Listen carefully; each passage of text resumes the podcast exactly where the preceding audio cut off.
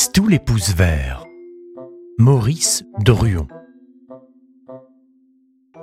Chapitre 18 Où quelques grandes personnes finissent par renoncer à leurs idées toutes faites. Monsieur Père, ainsi que vous avez pu le constater au cours de ce récit, était un homme de décision rapide. Il lui fallut néanmoins une grande semaine pour réfléchir à la situation et y faire face. Entouré de ses meilleurs ingénieurs, il tint plusieurs conseils de direction auxquels participa M. Trounadis. Il s'enferma dans son bureau, seul, et y passa de longues heures la tête entre les mains. Il prit des notes, il les déchira. En somme, la situation se résumait ainsi. Tistou avait les pouces verts, il se servait de ses pouces verts, et en se servant de ses pouces verts, il avait arrêté l'usine de Mirepoil. Car, bien entendu, les ministres de la guerre et les généraux en chef qui se fournissaient habituellement à Mirepoil avaient aussitôt annulé leurs commandes et retiré leur clientèle. Autant s'adresser à un fleuriste, disait-il. Il y avait une solution, évidemment, qui vint à l'esprit de quelques personnages sans imagination. Enfermer Tistou dans la prison parce qu'il dérangeait l'ordre faire savoir dans la presse que le perturbateur avait été mis hors d'état de nuire, remplacer aux acheteurs les canons feuillus par des armes du modèle courant, et envoyer une circulaire à tous les généraux en les informant que la manufacture reprenait sa fabrication comme par le passé. Mais M. Trounadis, oui, M. Trounadis lui-même s'opposa à cette solution. On ne se relève pas facilement d'un coup pareil, dit-il sans crier. La suspicion pour longtemps va peser sur nos produits, et puis renfermer Tistou dans la prison, cela ne servirait à rien. Il fera pousser des chaînes dont les racines démoliront les murs et il s'échappera. On ne peut pas s'opposer aux forces de la nature. Monsieur Trounadis avait beaucoup changé. Ses oreilles, depuis le jour de sa chute dans le salon, s'étaient éclaircies, sa voix s'était calmée. Et puis, pourquoi ne pas le dire? Monsieur Trounadis souffrait d'imaginer Tistou en costume de bagnard, tournant en rond dans une prison, même une prison fleurie. La prison fait partie des choses qu'on envisage très tranquillement pour les gens qu'on ne connaît pas. Mais dès qu'il s'agit d'un petit garçon qu'on aime, c'est tout différent. En dépit des remontrances, des zéros, de la gifle, Monsieur Trounadis, dès qu'on parla de prison, découvrit qu'il aimait beaucoup Tistou qu'il s'était attaché à lui et qu'il supportait mal d'être privé de le voir. Ainsi sont quelquefois les gens qui crient très fort. D'ailleurs, Monsieur Père se fut de toute manière opposé à l'emprisonnement de Tistou.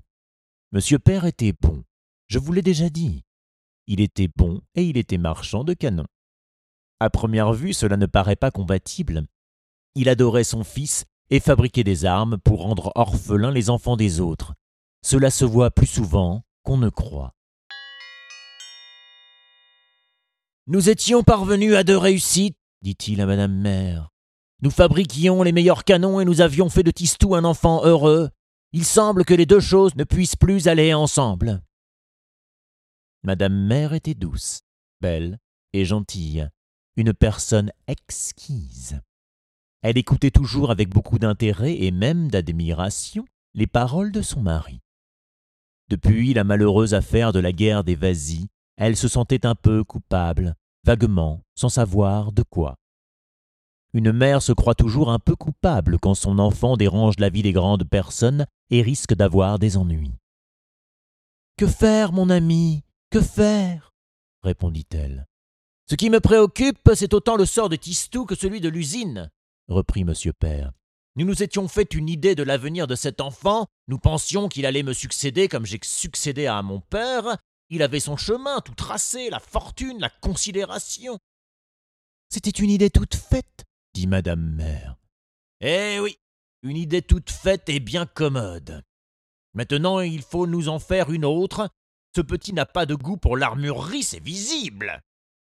Sa vocation paraît le porter vers l'horticulture.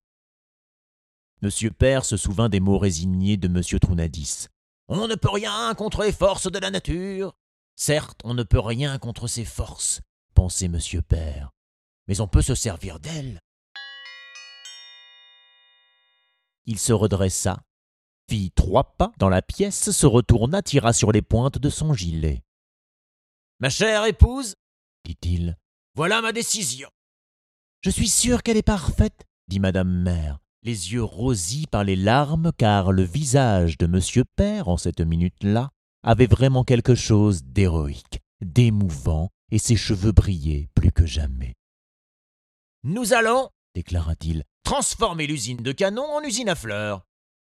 Les grands hommes d'affaires ont le secret de ces revirements soudains, de ces brusques redressements devant l'adversité. On se mit immédiatement au travail. Le succès fut foudroyant. La bataille à coups de violettes et de renoncule avait fait couler beaucoup d'encre à travers le monde. L'opinion était préparée. Tous les événements précédents, les mystérieuses floraisons, et jusqu'au nom même de la ville, Mirepoil les fleurs, tout concourut au développement de la nouvelle entreprise.